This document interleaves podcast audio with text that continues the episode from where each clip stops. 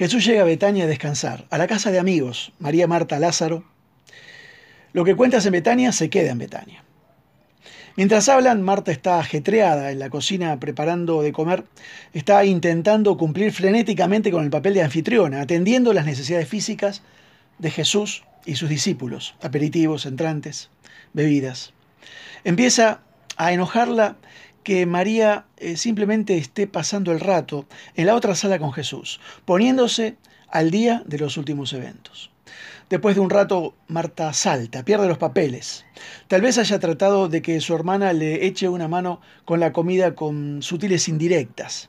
Primero quizás se habría asomado por la puerta y habría lanzado una mirada eh, incriminatoria. Después quizá empezó a dejar caer cacerolas para conseguir la atención de María. Ella interrumpe la conversación que María está teniendo con Jesús. No se dirige a María, se dirige a Jesús directamente con una frase. Señor, ¿no te importa? Jesús no, eh, no intensifica el conflicto. No dice, eh, ¿cómo te atreves a hablarle al Hijo de Dios de ese modo? Me imagino a Marta diciendo, dile que me ayude. Jesús dice, Marta, Marta. En otras palabras, tranquila, Marta, relájate un poco. Estás inquieta y preocupada por muchas cosas. Él le podría decir que está sobrecargada, sobreprogramada y exhausta. Las mismas palabras que definen a nuestra cultura.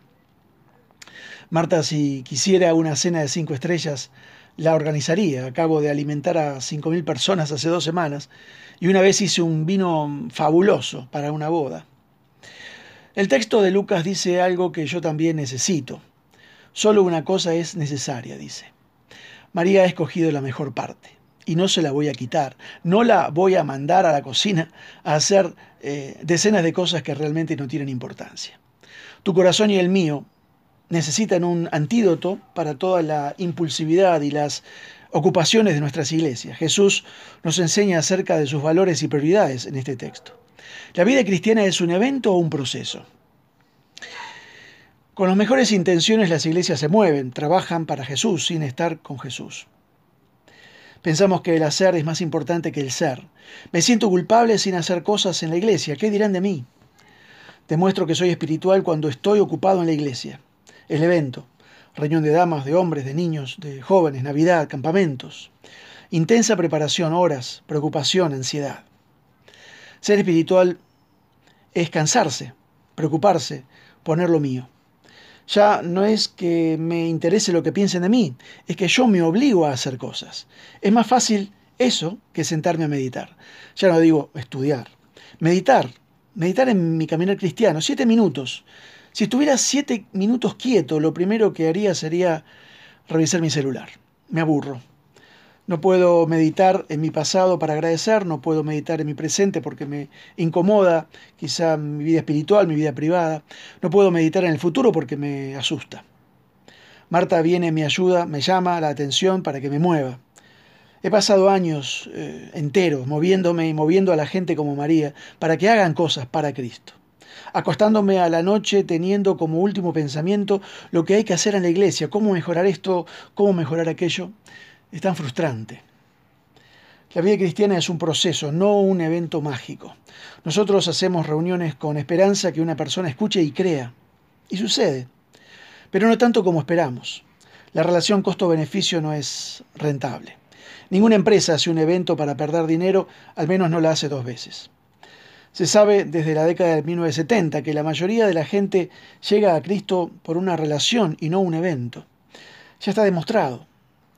En Marcos capítulo 4, versículo 26 a 29, vemos el crecimiento de la semilla. Y es un proceso. El hombre sembró, descansa, no es un dato menor, descansa, y un día la semilla crece. Con todos los avances tecnológicos, todavía no se ha podido desarrollar que hoy lunes plante una semilla de tomate y mañana martes ya tenga un rozagante tomate. Al menos en mi huerta las cosas no crecen así. Pero todo lo que planto, algo siempre crece. La Biblia dice, en toda labor hay fruto, pero es un proceso. El texto de Marcos capítulo 4 dice, de suyo lleva fruto, versículo 28, de suyo. En griego significa eh, automáticamente. La semilla crece sola, pero lleva tiempo. Los eventos cansan, ponen a prueba mi ego, el cómo canto, el cómo actúo, el cómo hice tal cosa, el cómo figuro en escena, el cómo me verán, en la excelencia del desempeño para que la cultura acepte, me acepte, acepte a mi iglesia. El atraer gente. Unos compararán esta iglesia con la otra y sacarán conclusiones. Son todas cosas válidas en sí mismas, pero como las que hacía Marta, pero hay una mejor parte.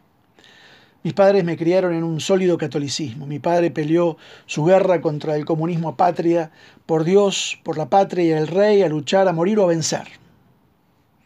Mi abuela le cosió el detente bala para que las balas del enemigo no la dañaran. Al llegar a este país leyó la Biblia por tres años antes de aceptar el mensaje de Cristo. No fue algo emocional. Su fe estaba anclada. Tenía encendidos debates con amigos que creían igual que él en la santa tradición, pero Ninguna misa por los muertos, ni santo, ni cuaresma lo hizo retroceder al mensaje simple de Cristo. No nos quedemos en la cocina ocupados por Cristo, fomentemos relaciones, no eventos. Son más duraderas, más baratas las relaciones y más seguras. Que Dios te bendiga.